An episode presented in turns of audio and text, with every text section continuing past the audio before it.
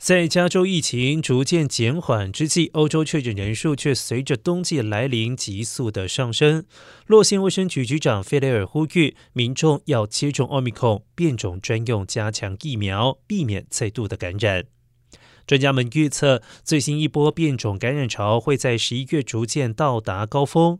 目前，洛县有百分之八十一的民众已经接种两剂疫苗，百分之五十九接种第一剂加强剂，百分之七接种第二剂加强剂。官员们强调，第二剂的适用范围较广，任何年龄满十二岁的青少年都可以接种。